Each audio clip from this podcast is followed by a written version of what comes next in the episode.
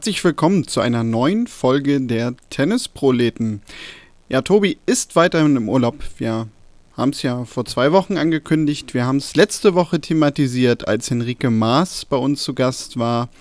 Und in dieser Woche, ja, da ist es dann doch alles mal ein bisschen anders, denn ich bin nicht nur allein zu Hause, sondern auch allein in diesem Podcast, zumindest mal Ausnahme in dieser Folge. Wir haben so ein ähnliches Format ja schon mal gemacht. Da war das Ganze aber wahrscheinlich dann am Ende ein bisschen kürzer. Da hatte ich so ein ja, kleines News-Update gemacht für, ich glaube, acht bis zehn Minuten. In dieser Woche wird es dann wahrscheinlich doch ein bisschen länger werden, denn ja, so indirekt haben wir dann doch einen Gast. Nicht jetzt gerade hier während der Aufnahme, aber ich habe am letzten Wochenende schon mit Oskar Otte ein paar Worte gewechselt. Ich war bei der zweiten Tennis-Bundesliga Suxdorfer SV gegen TC Bredeney aus Essen. Oskar Otte spielt ja für den TC Bredeney in diesem Jahr und er war glücklicherweise so entspannt nach seinem Sieg im Einzel, dass er gesagt hat, komm, wir setzen uns ein paar Minuten zusammen.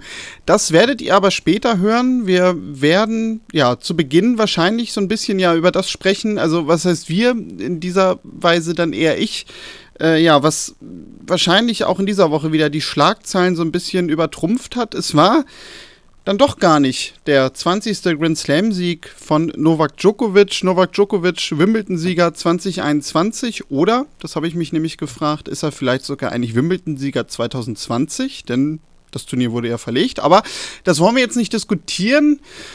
Roger Federer hat Olympia abgesagt. Ja, die Befürchtung ist Wahrheit geworden, kann man da glaube ich sagen, denn viele hatten ja schon spekuliert, ob er überhaupt nach Tokio fahren wird. Es gab einige, die sagten, naja gut, seinem Sponsor gegenüber beziehungsweise seinem Ausrüster ist er das Ganze ja eigentlich fast schon schuldig. Aber wenn es nicht geht, dann geht's nicht. Auch nicht für einen Roger Federer. Das Knie macht wieder Probleme, nach eigener Aussage. Und ja, das verschärft natürlich auch nochmal die ganze Spekulation, die allgemein um Federer herrscht. Denn natürlich wird damit nochmal fraglicher, wann er zurückkommt und auch vor allem, ja, wie viel er eigentlich dieses Jahr noch spielen wird. Ähm, wir hoffen natürlich in erster Linie, dass er auf jeden Fall zurückkommt, äh, dass wir ihn nochmal wirklich spielen sehen auf der Tour. Da drücken wir die Daumen. Ähm, schreibt uns gerne, was äh, ihr da für Gedanken hattet. Wir wissen ja auch, dass viele Federer-Fans uns hören, ähm, die ja sicherlich sowieso schon sportlich mit dieser Wimbledon-Niederlage zu kämpfen hatten, jetzt quasi nochmal ja, einen obendrauf gekriegt haben im negativen Sinne. Natürlich nicht schön. Ähm, wie gesagt, wir drücken da die Daumen, dass äh, Federer nochmal zur Fitness zurückkehrt die ihn ja im besten Fall natürlich um Turniersiege mitspielen lässt. Ähm, ja, dann hatte ich schon erwähnt, Djokovic hat seinen 20. Grand Slam-Titel. Man könnte ja fast sagen, wir leben so ein bisschen in so einer neuen Zeit. Ähm, es gibt jetzt drei Spieler, die 20 Grand Slam-Titel vorweisen können. Das gab es natürlich entsprechend noch nie, da Nadal und Federer sowieso die ersten beiden Spieler waren, die das geschafft haben. Damit wird natürlich auch immer wahrscheinlicher, dass Djokovic ja eventuell Nadal und Federer überholen wird in dieser Rangliste. Wir haben viele schöne Kommentare auch schon bekommen zum Thema Goat-Debatte etc. Ähm, ja, das äh, haben wir natürlich gerne gelesen. Ihr wisst, dass wir diese Debatte ja nicht so ganz ernst nehmen, wobei wir haben auch den Eindruck, dass ihr das auch nicht so macht. Ähm, letztendlich geht es ja, das ist im Sport ja das Schöne, glaube ich, sowieso darum, man findet am Ende dem am besten, den man am liebsten hat. So soll es vielleicht auch manchmal sein. Ja, vielleicht eine etwas sehr diplomatische Antwort, aber Tobi ist ja nicht hier und kann heute nicht reingrätschen. Ja, dann bei den Damen, da gab es ein Ende mit Ashley Bartys Sieg. Das kann man vielleicht sagen, auch so ein bisschen das Besondere rausgenommen hat. Also ich weiß nicht, wie es euch da ging, aber bei mir war so ein bisschen nach dem Finalwochenende das Gefühl, dass ich mir so dachte, schade, das war halt irgendwie alles so erwartbar. Ähm, es waren die an beiden eins gesetzten Spielerinnen und Spieler jeweils, die den Titel gewonnen haben. Okay, bei Ashley Barty jetzt natürlich vielleicht noch äh, ein bisschen besonderer, wobei das natürlich mit dem Hintergedanken des 20. Titels fast vielleicht auch unfair erscheint. Aber da es natürlich einfach ihr erster Grand Slam-Titel war und sie jetzt ja auf Rasen sich auch nochmal die Krone aufgesetzt hat, ähm, was finde ich bei den Damen so ein bisschen dann doch gezeigt hat, war die Theorie, die wir schon mal besprochen haben, die ja dann bei den French Open fast so ein bisschen zunichte geführt wurde, nämlich, dass es mit Ashley Barty und, wenn sie dann auch hoffentlich wieder fit ist, Naomi Osaka wahrscheinlich jetzt schon so zwei Spielerinnen gibt, die sich so herauskristallisieren als die führenden Figuren bei den Damen. Ich glaube, das kann man aus diesem Wimbledon-Titel von Ashley Barty definitiv rausziehen. Ich weiß nicht, ob ihr das anders seht. Ähm, auch mit Tobi werde ich da sicherlich drüber sprechen in den nächsten Wochen, wenn er denn so Ende Juli wieder da ist. Ähm, denke ich mal zumindest, dass wir auch noch mal auf das Thema definitiv kommen werden. Ja, und dann gab es aus Wimbledon sogar auch aus deutscher Sicht sehr, sehr positive Nachrichten. Ähm, Nastasia Schunk hat das Juniorinnenfinale im Einzel erreicht. Sie steht im WTA-Ranking aktuell auf Platz 683, ist 17 Jahre alt und ja, spielt hauptsächlich noch auf der ITF-Tour im Damenbereich, ähm, hat auch jetzt schon einzelne Auftritte gehabt in Hamburg am Roten Baum und auch beim Top Porsche Tennis Grand Prix war das, glaube ich, im April, wo sie Quali spielen durfte. Und in Stuttgart ist sie auch, meine ich, sogar ins Hauptfeld gekommen und hat dagegen Belinda Bencic in der ersten Runde verloren, wenn ich mich nicht irre. Und ja, das äh, fand ich dahingehend äh, ganz schön, da wir ja uns in den letzten Wochen intensiver auch mit den Damen auseinandergesetzt haben und vor allem auch mit dem Nachwuchs bei den Damen. Wir hatten ja mit Markus Teil so eine kleine Sonderfolge gemacht, beziehungsweise das war eine Folge, glaube ich, wo ich nicht bei war, sondern die hat Tobi mit Markus gemacht, wo sie das ganze Damentennis einmal beleuchtet haben. Und ich glaube auch Markus derjenige war, der sagte, naja, man sieht natürlich immer jede Woche so diese Ergebnisse und bewertet dadurch vielleicht auch Leistungen und Potenziale, die, die aber natürlich äh, plötzlich in der Bewertung sich ändern können, wenn man natürlich plötzlich dann sehr viel plötzlich so ein Ergebnis vorweisen kann. Und ja, das äh, wird natürlich jetzt interessant sein, wie man oder auch wie sie vor allem damit umgeht, denn wir werden jetzt wahrscheinlich alle einen größeren Blick auf diesen Namen haben, das ist ja ganz normal. Wir werden jetzt wahrscheinlich gerade auch bei den nächsten Turnieren schauen, wie sie sich da so schlägt. Sie wird ja jetzt erstmal weiter aufgrund ihres Rankings auf der ITF-Tour spielen, größtenteils, außer sie kriegt natürlich hier und da mal eine Wildcard, vielleicht dann auch für die Quali. Und ja, auf jeden Fall äh, schönes Ergebnis. Ich fand vor allem auch schön, dass wirklich dadurch das Damentennis und der Damennachwuchs so ein bisschen in der Berichterstattung wieder in den Mittelpunkt gerückt ist. Natürlich kann man das nicht vergleichen, da so eine Einzelkonkurrenz bei Damen und Herren das Ganze natürlich überstrahlt.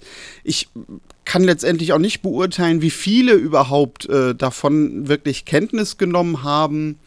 Ähm, ja, äh, gebt uns auch da natürlich gerne mal eine Rückmeldung, wie ihr sowas eigentlich verfolgt, ob euch das jetzt mal ganz lapidar gesagt auch überhaupt interessiert oder ob ihr das vielleicht auch gar nicht mitbekommen habt bisher und euch jetzt denkt, Mensch, äh, das habe ich jetzt ja hier gerade irgendwie zum ersten Mal gehört, finde ich ja ganz spannend. Ähm, gebt uns da gerne Rückmeldungen. Wir sind ja immer für sämtliche Meinungen und Äußerungen, die wir so bekommen, offen. Ja, und dann kommen wir zu dem, was ich zu Anfang angesprochen habe. Oskar Otte. Ich war am Sonntag in Suchsdorf beim Suchsdorfer SV. Wer diesen Podcast länger hört, weiß, dass ich da sehr, sehr gerne hinfahre. Das Zweitligaduell zwischen dem Suchsdorfer SV und dem TC Bredeney, kann man sagen, stand unter dem Stern, dass man davon ausgegangen ist, dass das Ganze sehr, sehr deutlich ausgeht. Und zwar für das Team aus Essen, die eine wahnsinnig ja, herausragende Meldeliste haben für die zweite Liga. Also es steht nicht nur ein Oskar Otte auf dieser Meldeliste als Bekannter, auch ein Mats Moreng ist dabei, Nikola Kuhn wird gelistet. An eins haben sie Attila Ballasch aus Ungarn, der ja auch nicht unbekannt ist. Und ja, da sind noch so die ein oder anderen Namen dabei auf hinteren Listenplätzen, die man definitiv schon mal gehört hat, wenn man sich ein bisschen mit Tennis auseinandersetzt. Und ja, Essen ist der ganz klare Favorit auch in der Nordstaffel der zweiten Tennis-Bundesliga. Von daher war es dann zu erwarten, vielleicht auch, dass äh, diese Begegnung am Ende mit 7 zu 2 für Essen ausgeht. Was aber das Schöne war, direkt nach dem Match, also man muss im Grunde sich das so vorstellen, Oskar Otte hat so halbwegs gerade sein Racket irgendwie in die Tasche gesteckt. Habe ich ihn gefragt, ob er denn so vielleicht mal fünf bis zehn Minuten Zeit hätte, um ein bisschen zu quatschen über das, was er auch in Wimbledon jetzt natürlich erlebt hat und so ein bisschen auch über die Saison und wie sie läuft. Und ja, er sagte, komm, lass uns das mal direkt machen. Wir haben uns ein Plätzchen gesucht, was in der Sekunde, als wir starteten, noch sehr, sehr ruhig war. Das hatte sich dann leider relativ schnell geändert. Wir haben es trotzdem durchgezogen. Ähm, ihr hört im Hintergrund also wirklich Geräusche. Ich habe versucht, sie auch noch ein bisschen zu bearbeiten. Ich hoffe, es ist für eure Ohren einigermaßen hörbar. Und ja, ich würde sagen, wir hören da jetzt auch einfach mal rein. Oscar Otte zu dem, ja, was er gegen Andy Murray so auf dem Center Court erlebt hat und wie er sonst die letzten und auch nächsten Wochen erleben wird. So, Oskar Otte ist bei mir. Äh, vielen Dank, dass du dir Zeit nimmst für uns. Ja, du warst ja die letzten Tage in aller Munde, kann man sagen, im Center Court gegen Andy Murray. Jetzt wäre ja die berühmte Landsfrage, ne? was fühlt man in dem Moment? Ähm, was ich vielleicht eher als Einstiegsfrage mal interessiere, was macht man eigentlich so die Tage danach? Ähm, weil, also es war ja für dich eigentlich an sich auch schon echt ein grandioser Ritt, ne? So durch die Quali gespielt, erste Runde gewonnen, mit ja auch schon sehr viel zeitlichem Aufwand. Ähm, ja, äh, braucht man da ein paar Tage danach, um das äh, ja nicht nur zu verarbeiten, sondern auch so ein bisschen vom Adrenalin runterzukommen? Ja, das auf jeden Fall. Also erstmal vielen Dank für die Einladung. Ich freue mich sehr hier zu sein. Und die Tage nach dem Andy Murray Match waren sehr anstrengend. Also ich habe wirklich gar nichts gemacht, habe mich erholt, habe auch das Handy mehr oder weniger zur Seite getan, weil immer mehr Leute noch immer weiter geschrieben haben, wie toll doch das Match war und alles, alles super war, aber es war mental und körperlich extrem hart. Ich würde sagen sogar eher mental anstrengender, weil das Match an sich ging das ganze Publikum zu spielen. Das Neue mit dem Center Court, das war schon ja, anstrengend, würde ich sagen, auf jeden Fall. Aber ein paar Tage danach runtergefahren und dann wieder das Training langsam angefangen. Ich habe versucht, mich gut für Hamburg vorzubereiten. Das hat leider nicht geklappt, leider nicht so gut gespielt gestern, aber das passiert. Ich hatte noch so ein bisschen das Gefühl, dass ich noch auf Rasen spielen wollte, früh die Bälle nehmen und nach vorne. Das klappt natürlich nicht in Hamburg, weil es echt langsam ist, aber ja, heute war dann deutlich besser und äh, freue mich wieder auf Asche zu sein, auf jeden Fall. Ja, genau, also das muss man dazu sagen. Du hast äh, sehr deutlich gerade dein Match gewonnen. Ähm, ja, wie sieht denn jetzt so ein bisschen äh, die Planung für die nächsten Wochen aus? Ähm, man leckt ja auch so ein bisschen Blut, ne, wie man sagt. Äh, willst du jetzt vielleicht auch mehr versuchen, öfter mal Quali zu spielen bei kleineren ATP-Turnieren oder schon eher Challenger weiterhin äh, Hauptaugenmerk, um sich darüber vielleicht ja dann zielsicherlicher in die Top 100 zu spielen? Ja, auf jeden Fall haben wir uns vorgenommen, jetzt die nächsten Wochen mehr ATP-Qualis zu spielen. Also geplant ist gestartet in Kitzbühel. Und ähm, danach auf jeden Fall auch noch ein paar Ligaspiele für den TC Bredeney das versuche ich so ein bisschen zu kombinieren. Klar wird der Großteil nach wie vor noch Challenger sein, weil man dann natürlich, wenn im Winter weniger Turniere sind, dann sind die Cuts deutlich höher und die Turniere werden ja noch ein bisschen größer meistens. Äh, nichtsdestotrotz versuche ich jetzt mehr nach oben zu spielen, wie gesagt, mehr ATP-Qualis und ja, das ist, äh, macht einfach definitiv mehr Sinn. Ich will jetzt gar nicht irgendwie die Challenger Tour schlecht reden. Das spiele ich das ganze Jahr über normalerweise, aber ja, im Endeffekt, wenn man nach oben kommen will, muss man, muss man sich auch oben anpassen und nach oben spielen, musst du jeden schlagen können und da geht es nur über die ATP Tour und das ist seit Jahren schon so mehr oder weniger das Ziel und jetzt wollen wir da voll angreifen und gezielt mehr die Qualis auch angehen. Ja.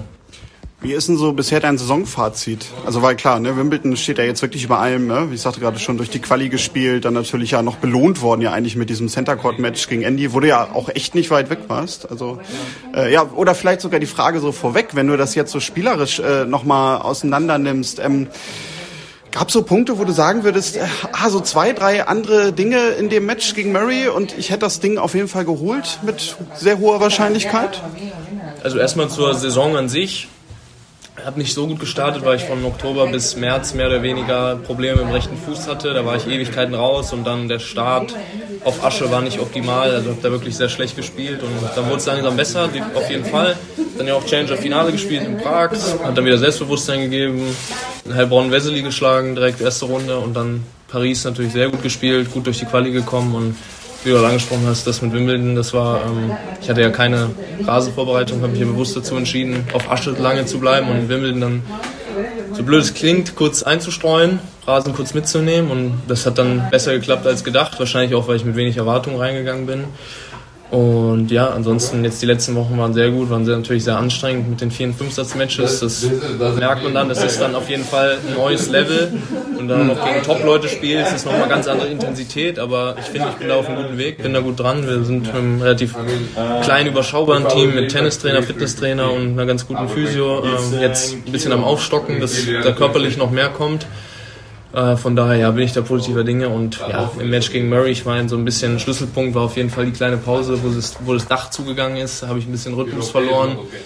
Er hat dann, ich habe dann direkt gemerkt beim Einspielen, er hatte, ich weiß nicht, was er gemacht hat in der Pause, hat geduscht, habe ich gehört, aber das macht er, glaube ich, gerne. Ne? Ja, er nimmt dann immer so einen kleinen Rucksack mit oder was auch immer und duscht sich dann und der kam ganz anders raus, hat direkt gemerkt, die ersten Punkte, hat, war, hat viel schneller gespielt, hat gezielt, gezielter eingeschlagen.